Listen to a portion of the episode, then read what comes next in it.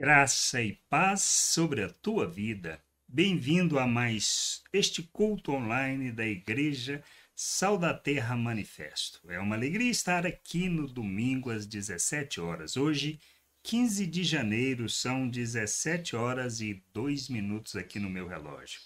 É um prazer estar aqui, é uma alegria estar aqui com vocês novamente para trazer aquilo que Deus tem colocado em nosso coração, nos conduzido no processo de amadurecimento, de conhecimento e entendimento da Sua vontade para as nossas vidas e que desejamos ardentemente compartilhar com cada um de vocês. Nós, para começarmos e antes de começarmos tudo, alguns lembretes, os nossos tradicionais lembretes. Só reforçando um aspecto. Você quer receber as informações sobre as nossas reuniões, nossas atividades, para que você possa estar a par do que está acontecendo, não deixe de se inscrever na, naquele, na lista de distribuição. Cadastre o número no seu telefone para você poder receber as mensagens. Também lembrando e reforçando só o aspecto daquilo que é a sua contribuição, seu esforço para o reino de Deus. Nós utilizamos esses recursos de diversas maneiras, tanto para ajudar as pessoas como para sustentar e manter as, a infraestrutura que nós temos e que Deus permitiu que a gente tivesse. É uma alegria poder assim compartilhar, dividir isso, dividir responsabilidade. Então lembre disso. Não se trata de dízimo para que Deus se, te abençoe mais e nem dê em dobro aquilo que você deseja. Não é isso. Você contribui por compreender quem você é, seu papel e a responsabilidade que tem no reino de Deus quanto a compartilhar e dividir a conta, a conta da mesa com todo o povo de Deus. Que a gente possa ter esse entendimento e buscar o crescimento e o amadurecimento nisto. Nós temos, só para que você não esqueça, tá, a, a questão dos pequenos grupos que são ah, aqui está o link para que você possa acessar, baixar, ver as alternativas de dias. Se você não é de Uberlândia, temos sempre na segunda-feira, lembrando, sempre na segunda-feira, o, pequeno grupo online, ele é sempre online. Os demais pequenos grupos podem ser um misto presencial ou tratar as duas condições. Veja qual o melhor dia, melhor alternativa, mas não deixe de participar de um pequeno grupo. Faz parte do processo de crescimento, é um tempo de comunhão, de perguntar, de questionar, de colocar também suas ansiedades, suas preocupações, para dividir com as pessoas. E aí a gente poder crescer. É um processo de crescimento, é isto. O pequeno grupo é um momento de comunhão para conversarmos e principalmente também para que a gente estude o texto da semana de maneira que a gente possa é, refletir sobre a mensagem que que Deus traz na sua palavra. E aí, no culto de domingo, tanto no online como no presencial, você poder ouvir também um pouco mais profundo ou um detalhe daquilo que você não tinha talvez percebido no texto, que vai te ajudar no teu processo de crescimento e amadurecimento. Então não deixe de participar. Se inscreva, busque, busque informação de dia, das alternativas que tem, de comunhão e de encontro. Tá ok? É importante para as nossas vidas fazermos isso. Também temos o nosso culto presencial. Nós realizamos ele na Avenida Pais Lemes 1020, aqui no Martins, às 19 horas, na cidade de Uberlândia. Se você é de Uberlândia, quer participar conosco, será uma alegria recebê-los junto. Temos esse tempo de comunhão, esse tempo de cantarmos junto, de nos alegrarmos e também de refletirmos sobre a palavra. Aproveite, se você está aqui em Uberlândia, se você é de Uberlândia ou se você está de passagem por Uberlândia, não deixe de nos visitar. Será uma alegria conhecer pessoalmente e podermos ter esse tempo nos alegrando na comunhão, nesse tempo junto, que é muito importante para o nosso crescimento e amadurecimento. A gente precisa entender isso. A comunhão, a igreja, a vida de igreja, ela se dá justamente na comunhão. Por quê? Porque é na comunhão, ou seja, nas nossas relações, é que nós vamos expressar o nosso grau de maturidade, a, a fé que nós temos no entendimento da vontade de Deus. Pois temos pessoas maduras, pessoas imaturas, e a gente sempre vai olhar num processo de crescimento e de busca de conhecimento da vontade de Deus. Então, se você é de Uberlândia, venha participar conosco. Logo que terminar o culto online, nós nos dirigimos também para lá. E é sempre gostoso estar junto à família, com todas as dificuldades e com todos os problemas que nós podemos e que nós passamos quando nós vivemos relações. Mas a gente precisa entender isso. Nós precisamos amadurecer para expressarmos, revelarmos e manifestarmos o nosso Deus. Por isso, a vida de igreja existe para isso. A gente não se encontra para nós recebermos bênção, mas para distribuirmos e repartirmos aquilo que nós temos recebido de Deus na família, para o crescimento da família, tá bom? Então é importante estar junto, é importante participarmos, pois isso é que vai trazer para nós o crescimento e o amadurecimento.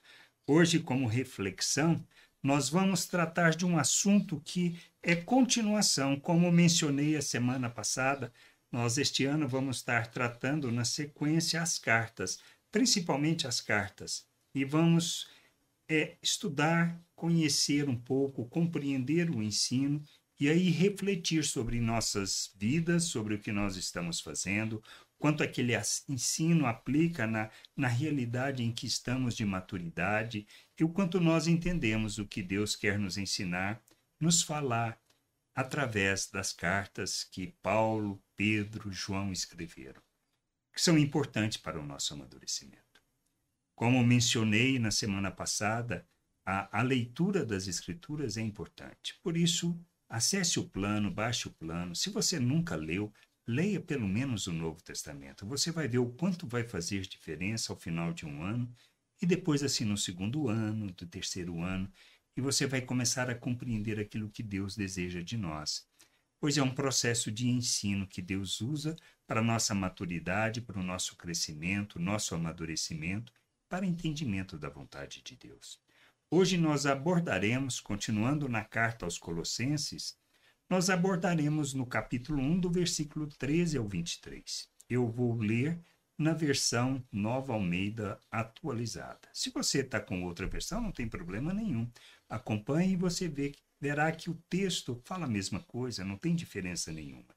Diz assim a partir do verso 13: Ele nos libertou do poder das trevas e nos transportou para o reino do seu Filho amado, em quem temos a redenção, a remissão dos pecados. Ele é a imagem do Deus invisível, o primogênito de toda a criação. Pois nele foram criadas todas as coisas, nos céus e sobre a terra, as visíveis e as invisíveis, sejam tronos, sejam soberanias, quer principados, quer potestades. Tudo foi criado por meio dele e para ele. Ele é antes de todas as coisas, nele tudo subsiste. Ele é a cabeça do corpo, que é a igreja. Ele é o princípio, o primogênito dentre os mortos, para ter a primazia em todas as coisas, porque Deus achou por bem que nele residisse toda a plenitude, e que, havendo feito a paz pelo sangue da sua cruz, por meio dele reconciliasse consigo mesmo todas as coisas, quer sobre a terra, quer nos céus. E vocês, que no passado eram estranhos e inimigos no entendimento pelas obras más que praticavam, agora, porém, ele os reconciliou no corpo da sua carne, mediante a sua morte, para apresentá-los diante dele santos, inculpáveis e irrepreensíveis. Se é que vocês permanecem na fé, alicerçados e firmes, não se deixando afastar da esperança do Evangelho que vocês ouviram e que foi pregada a toda criatura debaixo do céu e do qual eu, Paulo, me tornei ministro. Nós vamos interromper a leitura aqui, vamos retomar, não vamos aprofundar naquilo que é o ensino, porque aqui nós temos um conteúdo muito profundo que podemos avaliar, mas o que nós queremos trazer daquilo que Deus tem nos falado e que a gente precisa reforçar. Se lembrarmos do culto anterior, nós discutimos o aspecto da importância do entendimento que nos conduz ao conhecimento de Deus, e esse, conduz, esse conduzir vai nos levar a compreender quem somos, vai nos levar a conhecer a Deus, compreender a Sua vontade, para agirmos neste mundo e vivermos de modo digno da vocação. Todo o princípio do ensino das Escrituras é para nos conduzir a andarmos de modo digno da vocação. As Escrituras, como Paulo escreveu, ela tem o poder para nos corrigir, nos admoestar, nos ensinar, nos revelar, nos mostrar a vontade de Deus. Ela existe para isso, para que nós, ao entendermos quem nós somos, possamos viver dentro da vontade de Deus. Toda a nossa vida ela é fundamentada no fato de que nós precisamos entender quem nós somos. Crermos nisto, porque Deus falou, está na Sua palavra. Ao crermos nisso, nós nos movemos no sentido de fazer aquilo que Deus fala para fazermos. Porque nós queremos alcançar alguma coisa? Não. Porque nós queremos revelar aquilo que Deus falou acerca do que ele fez. E é isto que se fundamenta nas nossas vidas. Então eu preciso do entendimento para levar ao conhecimento e o conhecimento traduzir isso em forma prática. E é parte deste processo que a gente vai discutir, que Paulo escreve aos Colossenses. Ele diz: Ele nos libertou do poder das trevas e nos transportou para o reino do seu Filho amado. Isso no versículo 13. Em quem temos a redenção e a remissão do pecado. Então, qual foi a obra de Cristo? Nos libertar do poder das trevas, ou seja, somos livres poder das trevas, o pecado, não tem domínio sobre nós. Este é o primeiro aspecto do ensino de Paulo aqui na carta aos Colossenses que nós precisamos entender. Ele nos libertou do poder das trevas.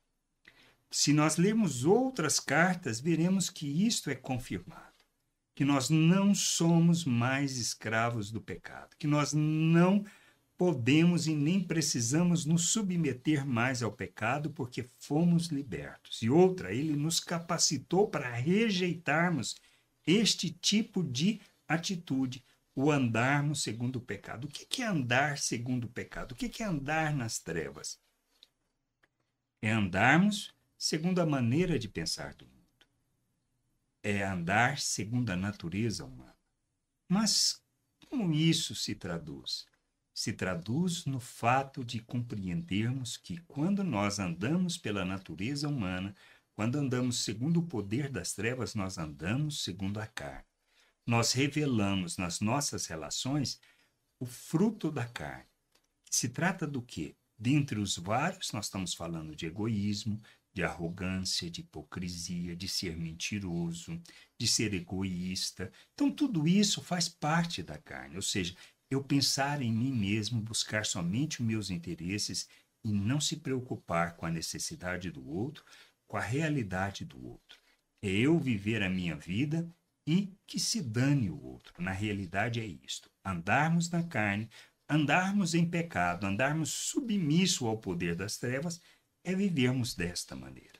Quando nossas relações estão fundamentadas nisso, no egoísmo, no pensar só em mim mesmo, no buscar só o meu interesse, no pensar nos meus desejos, isso é andar segundo a carne, é andar de forma submissa ao poder das trevas. E foi disto que Cristo nos libertou. Ele nos libertou do poder das trevas. Não preciso mais viver debaixo do pecado. O que a gente precisa entender não quer dizer que eu não vá pecar. Porque João fala sobre isso. Eu pecarei com certeza, sem chama de dúvida. Nós não somos perfeitos. Mas eu não me tornarei servo deste pecado. Eu rejeitarei na minha vida e andarei segundo a verdade, praticando a justiça. É este o processo de transformação que a gente precisa, que foi mencionado no culto anterior. Eu preciso mudar a maneira de pensar. Eu preciso aceitar o que Deus fala, me submeter a essa palavra, crendo nisto. Ele me libertou das trevas, me libertou da forma de pensar do mundo para vivermos segundo a vontade de Deus. Por isso que ele fala que ele nos transportou para o reino do Filho amado, em quem temos a redenção e a remissão de pecado. Isso precisa estar claro. Redenção é a nossa salvação, a remissão do pecado é o tirar completamente o pecado. Pedro escreve sobre isso na sua carta. Ele fala que nós fomos transportados do reino das trevas para o reino do Filho do seu amor para prática proclamarmos as virtudes de Deus. Então, a razão da nossa existência de sairmos do reino das trevas e sermos transportados para o reino de Deus é para praticarmos, para vivermos segundo as virtudes de Deus, que trata do quê? De revelar graça, misericórdia, paciência, bondade, o amor de Deus. Pois como Paulo nos fala na sua carta aos Romanos, no capítulo 13, 12 ou 13, se não me engano. Quem ama não pratica o mal contra o próximo. E a natureza humana nos instiga, se vivermos debaixo dela, segundo o poder das trevas, nos instiga a praticarmos o mal contra o próximo, seja o que for, inclusive uma fofoca. Isto é maldade e isto Deus não se agrada, pois isso é semear discórdia entre a família, entre os irmãos. Nós precisamos entender isso. Agora, o que a gente precisa entender está no capítulo 15. Ele é a imagem do Deus invisível, primogênito de toda a criação. Cristo é a expressão plena e completa de Deus. É a expressão visível do Deus invisível. Isso que a gente precisa lembrar. Mas mais do que isso, avançando neste ensino, nós precisamos lembrar que Cristo nos chamou para sermos seus imitadores. E da mesma maneira como ele foi enviado, ele nos envia ao mundo. Para quê? Para sermos expressão do Deus invisível. Para revelarmos o Deus invisível ao mundo. Por isso, quando a gente lê que é para a terra se encher do conhecimento da glória de Deus, está falando de quê? Ele está falando da família de Deus, do povo de Deus. Esse é o nosso papel, a nossa responsabilidade. Quando andamos segundo as virtudes de Deus, quando andamos na prática da verdade, andando segundo a justiça, nós iremos revelar, manifestar as virtudes de Deus, e ao manifestarmos as virtudes de Deus, expressando a graça, o seu amor, a misericórdia, a bondade nas relações, nós estamos revelando Cristo, e revelando Cristo, nós estamos revelando o Pai. E é isso que a gente precisa ter entendimento claro. Então, fomos tirados das trevas, o poder das trevas não tem domínio, pois ele nos libertou, nos transportou para o reino, porque ele é a imagem do Deus invisível, a imagem visível do Deus invisível. E é nele que nós temos a redenção e a remissão de pecados. Isso quer dizer que não tem nada que possamos fazer para alcançar o perdão pelo nosso esforço, pelos nossos méritos. Não tem nada que possa fazer para alcançar o favor de Deus. Então, o que mais a gente lê aqui? Olha, Lá no verso 16 diz assim: Pois nele foram criadas todas as coisas no céu, sobre a terra, as visíveis e as invisíveis, sejam tronos, sejam soberanias, quer principados, quer potestades, tudo foi criado por meio dele e para ele. Ele é antes de todas as coisas, nele tudo subsiste. Cristo não é um remendo de Deus. Cristo é exatamente a primazia de todas as coisas. Foi Ele e por meio dele que tudo foi criado.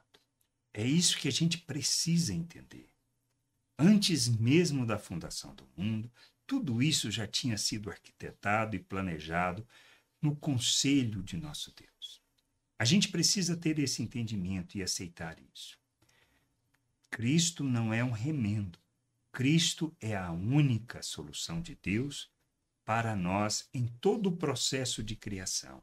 E foi Ele quem criou todas as coisas. É por meio dele, foi para Ele. E isso que a gente precisa entender.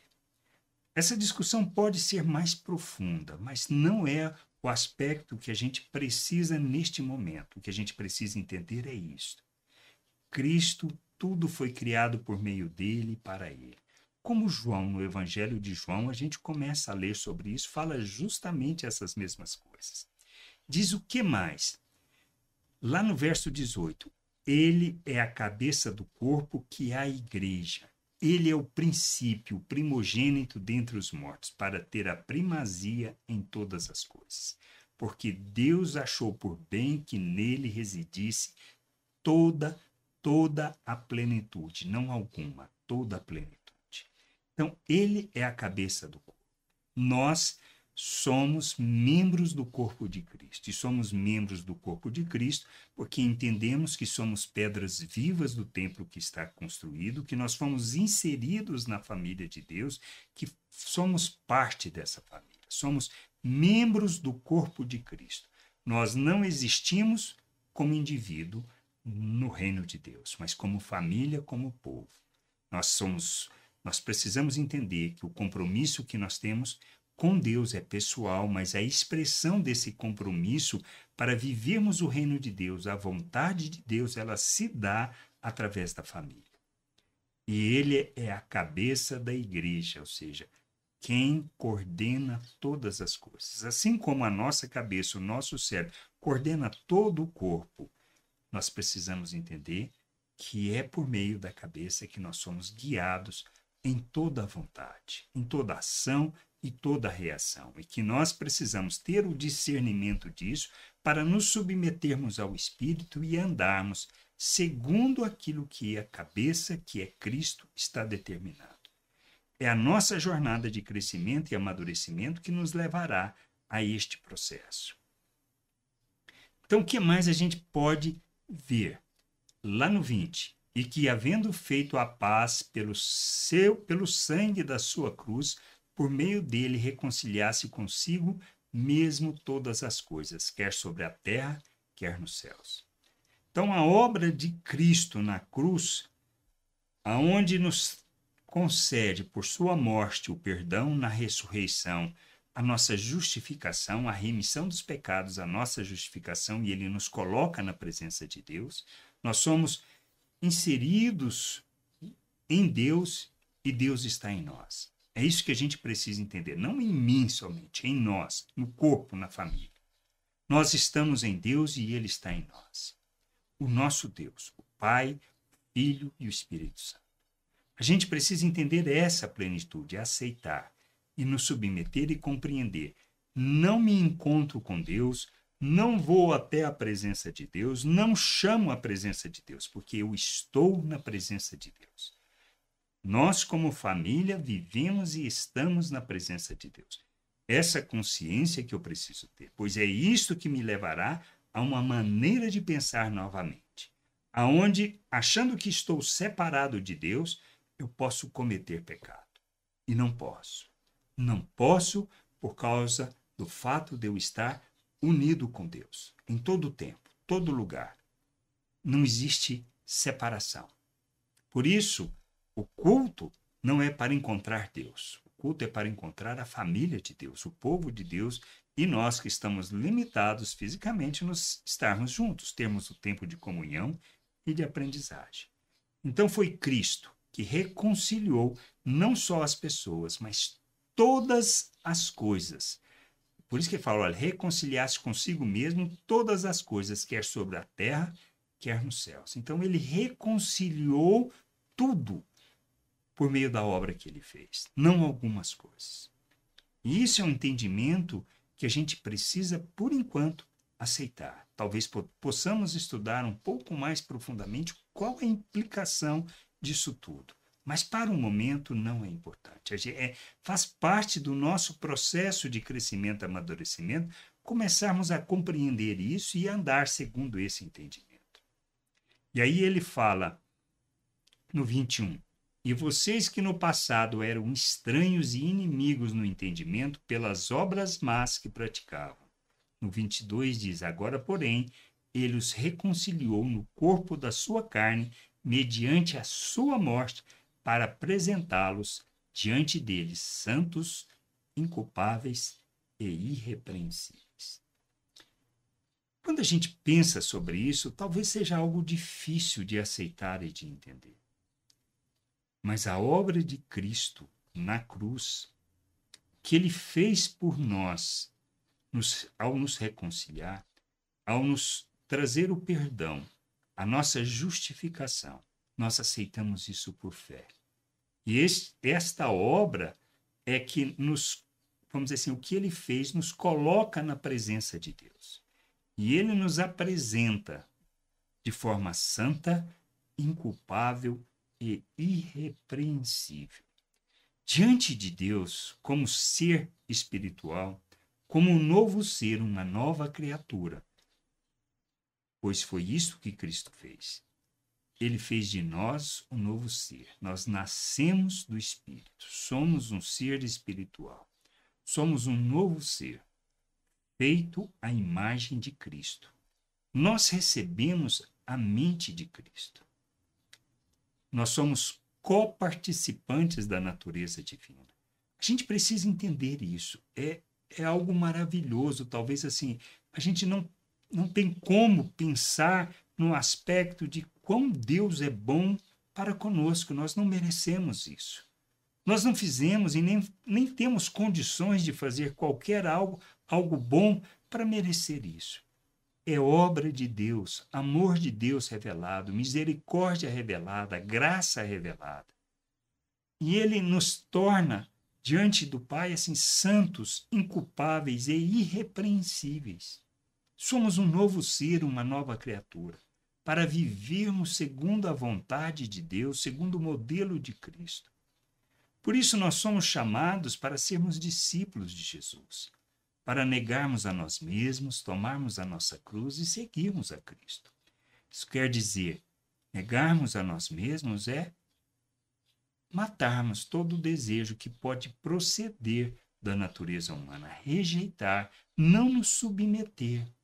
Tomarmos a cruz é reconhecermos que é o nosso instrumento de morte. Não é tomarmos a cruz de Cristo, é a nossa cruz. É saber que nós morremos com Ele. E que morremos e que precisamos lembrar disto todos os dias. E seguir assim o modelo de Cristo, ou seja, olharmos, conhecermos o que ele fez, o que ele falou, a sua vontade, o que está expresso nas Escrituras, para que a gente possa caminhar rumo a este propósito. Para quê? Para que a gente se torne mais santo e assim mais aceitável diante de Deus? Não. A santificação não é para nos aproximarmos de Deus, não é para vermos Deus, pois é onde nós já estamos. A santificação tem um propósito para que nós, rejeitando a maneira de pensar do mundo, a maneira de viver deste mundo, a gente possa expressar Deus através das nossas atitudes, das nossas ações, das nossas relações e assim manifestar o Pai a todas as pessoas, revelando Cristo, pois quando nós revelamos Cristo, nós revelamos o Pai. O que as pessoas precisam ver é Deus, e nós somos responsáveis por revelar, mostrar, apresentar Deus às pessoas. Por isso que Paulo escreve na sua carta que nós somos que? Cartas vivas. Nós somos o bom perfume de Cristo. Nós somos a expressão exata de tudo aquilo que ele fez. Mas para isso a gente precisa caminhar na santificação. Precisamos caminhar para a maturidade, entender que não se trata somente de, ah, somos salvos pela graça. Somos salvos pela graça, mas o que isso significa para nós é que a gente precisa entender para que nós caminhemos para a maturidade, para a plenitude de Cristo, para revelarmos em nossas ações, em nossas reações, Cristo. É isso que a gente precisa amadurecer. Que a gente possa entender isso, que a gente possa compreender estas coisas e, e ter esse entendimento. A gente santifica não para alcançar, não para aproximar mais de Deus, mas para revelarmos, para aproximarmos Deus das pessoas, pois nós somos os responsáveis por isso. Como Cristo é a imagem do Deus invisível, a igreja, a família de Deus, é a imagem deste Deus. Ela é a expressão de Cristo no mundo. Ela revela o Pai pelo aquilo que ela faz, pela maneira como ela vive. Não estou falando das instituições religiosas, não estou falando dos vários dogmas e ensinos que tem por aí. Aquilo que está nas Escrituras e que nós temos que fazer, que é o nosso papel como família, como povo de Deus. Mas aí ele fala alguma coisa. No versículo 23, se é que vocês permanecem na fé, alicerçados e firmes, não se deixando afastar da esperança do Evangelho, que vocês ouviram que foi pregado a toda criatura debaixo do céu, e do qual eu, Paulo, me tornei ministro. Permanecer na fé. Isso significa aquilo que Paulo escreve, que está nos Salmos que Davi falou. O justo vive por fé. Permanecer na fé é permanecer nisto. O que a gente precisa lembrar é da parábola do semeador. Nós, como palavra viva, somos semente, mas também somos a terra. Que terra temos sido? Uma boa terra que cresce, que dá o fruto, que multiplica, que gera frutos, ou temos sido a terra que tem sido consumido pelos espinhos, pelas pelos desejos deste mundo, pela vontade deste mundo, pelas coisas deste mundo. Está entendendo? Nós precisamos permanecer na fé e viver o reino de Deus, caminhando para a maturidade. Este é o aspecto mais importante. Eu preciso entender quem eu sou, preciso compreender que eu fui liberto do poder das trevas, que não sou escravo do pecado, que eu não preciso me submeter ao pecado, pois Deus me capacitou para rejeitar. Mas como viver isso? Somente quando eu entendo e compreendo, através das Escrituras, a obra de Deus em meu favor. Não porque merecemos, mas por causa da sua graça, do seu amor revelado por meio de Cristo Jesus. Nós somos feitos um novo ser, uma nova criatura, para vivermos a plenitude da vontade de Deus, expressando o reino de Deus de forma plena neste mundo, glorificando o Pai, exaltando o seu nome. Por isso precisamos ser a boa terra e não deixar que a palavra viva que está em nós seja consumida, coberta pelos espinhos por causa dos nossos desejos naturais. Porque nós nos submetemos aos desejos naturais, nós nos submetemos ao poder das trevas. E nós precisamos entender que precisamos nos submeter a Deus submeter a sua vontade e sermos expressão de Cristo neste mundo, caminhando para a maturidade, para o pleno conhecimento do Senhor. Como Pedro escreve, tropeçaremos com certeza, mas a gente, à medida que cresce, à medida que amadurece, menos tropeço haverá em nossas vidas. E a gente precisa amadurecer para isso. Por isso eu preciso ter a consciência que eu preciso permanecer nesta jornada na direção da vontade de Deus e não caminhar naquilo que seja o meu interesse, o meu desejo e a minha vontade. Pois não se trata da minha vontade, não se trata do meu querer, mas de fazermos aquilo que seja a vontade de Deus para as nossas vidas.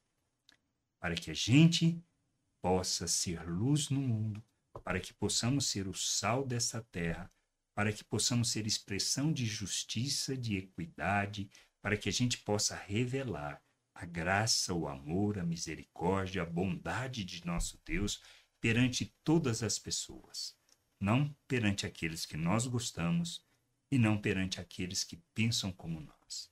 Pois é nossa responsabilidade revelar o reino de Deus a todas as pessoas e abençoar a todas as pessoas, tanto os justos como injustos, como o nosso Deus faz, pois nós somos chamados para sermos expressão dele e vivermos a sua vontade neste mundo. Então, que a gente possa entender que nós fomos libertos, libertos para revelar Cristo, libertos para sermos luz neste mundo, libertos para expressarmos o reino de Deus neste mundo, para tornarmos o reino de Deus visível todas as pessoas. Essa é a jornada que a gente tem que fazer de amadurecimento de crescimento e de conhecimento do que Deus deseja para nós. Amém? Que a gente possa fazer essa caminhada. É uma caminhada longa, árdua e que termina quando o Senhor voltar ou quando nós partirmos. É isso que a gente precisa entender. A gente vai errar muito, mas vamos também cumprir o nosso papel andando de modo digno da vocação, pois foi para isso que Deus nos chamou.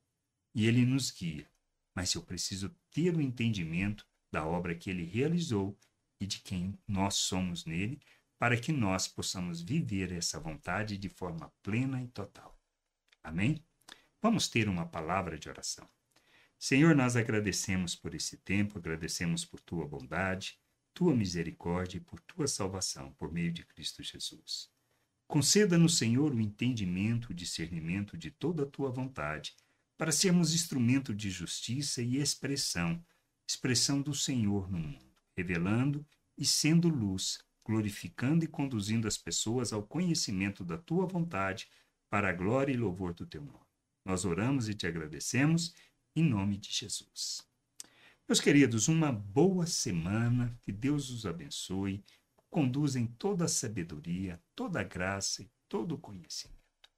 Tá? Que a graça de nosso Deus, o amor de nosso Senhor e a comunhão do Espírito possa estar presente no nosso meio.